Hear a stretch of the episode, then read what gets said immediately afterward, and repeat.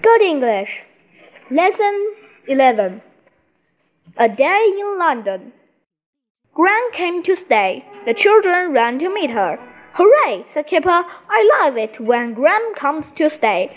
She's good fun. Gran brought presents for everyone. She gave Mom and Dad an ornament. Kipper had some little golf clubs of Biff and Chip had a keyboard. Thanks, Gran, said everyone.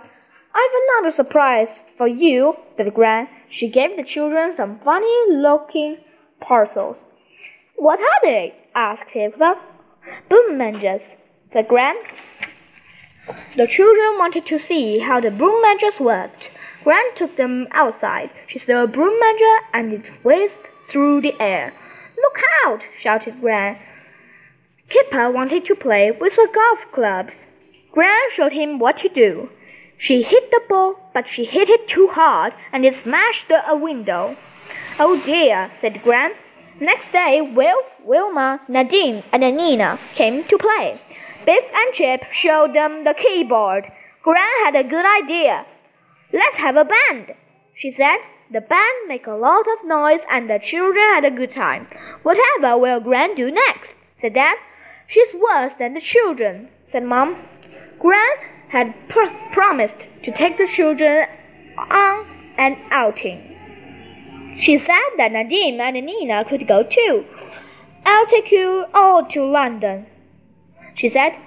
Look after Gran, said Mom as they got into the car. Try and stop her getting into trouble. We'll do our best, said Biff, but it won't be easy. When they got to London, Gran parked the car. Now we'll take the top two, said Gran. It's the best way to get around. There were lots of people waiting on the platform.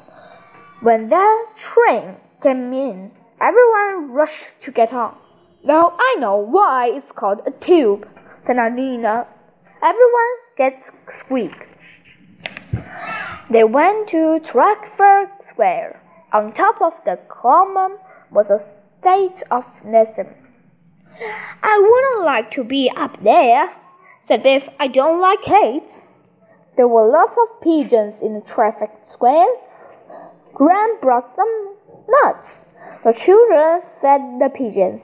Oh, help, said Nadine. I didn't know that pigeons were too greedy. They went to Buckingham Place, Palace. This is where queen lives, said Gran. It's enormous, said Anita. The queen must be busy with all those rooms to clean. A big car drove past and everyone cheered and waved. The children couldn't see who was inside the car. Perhaps it's the queen, said Biff. Gran took them on the boat. They went under Tower Bridge. The two children were excited because the bridge began to open. It began to rain and the wind blew. Everyone felt cold. Never mind, said Gran. We'll think of somewhere warm to go next. They went to the waxworks. What is a waxworks? said asked Kipper as they went in. It has wax models of famous people, said Anina. They looked at the models. Do they look funny? said Kipper. You can tell they are models and not real people, said Anina. Who are these people? asked Kipper. That is Queen Victoria, said Gran, and some of her grandchildren. She has lots of grandchildren, said Nadine. Queen Victoria looks very fierce said Biff. I bet she wasn't like you, Gran. Well, I wouldn't like to be a queen, said Gran. It must be a hard job. Look at the three cents. This is what London was like a long time ago, said Gran. A lot of people were very poor. Poor children didn't go to school in those days. They had to work instead, said Gran. That boy carrying bushes in the sweep is a sweep. His job was to climb up chimneys and push Sue down. Gran went off to look at the royal family while the children stayed at the sweet sanders. Do you think Gran should go off by herself? said Biff. She can't do much harm in here, said Chip.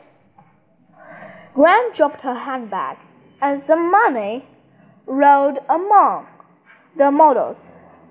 Gran went to pick it up. As she bent down, and she knocked into a waxworks, and they began to fall over. Gran picked the models up and put her hands back. The children couldn't believe it. Gran, what are you doing? said Biff. Just don't stand there, said Gran. Help me pick the models up before anyone sees. Oh, Gran, said Biff, I let you out of my sight of a. And this happens. They picked the models up and put the heads back. They look strange, said Anina. I don't think the heads are right. Oh no, said Gran. A lady went up. She was very cross with Gran. I can't think how you knocked the models over in the first place, she said. It's never happened before. I'm very sorry, said Gran. I don't know, said Biff. I don't think they will let Gran in the waxworks again. Never mind, said Chip. Gran didn't mean to knock them over. Thank you for a great day out, said Nadine. We had never been to London before. I like the ride on the boat best, said Kipper even it was cold. I like everything, said Nina. Home at last, said Gran. We can tell Mom some of our adventures, but not of them, and not of the one beheading the Queen.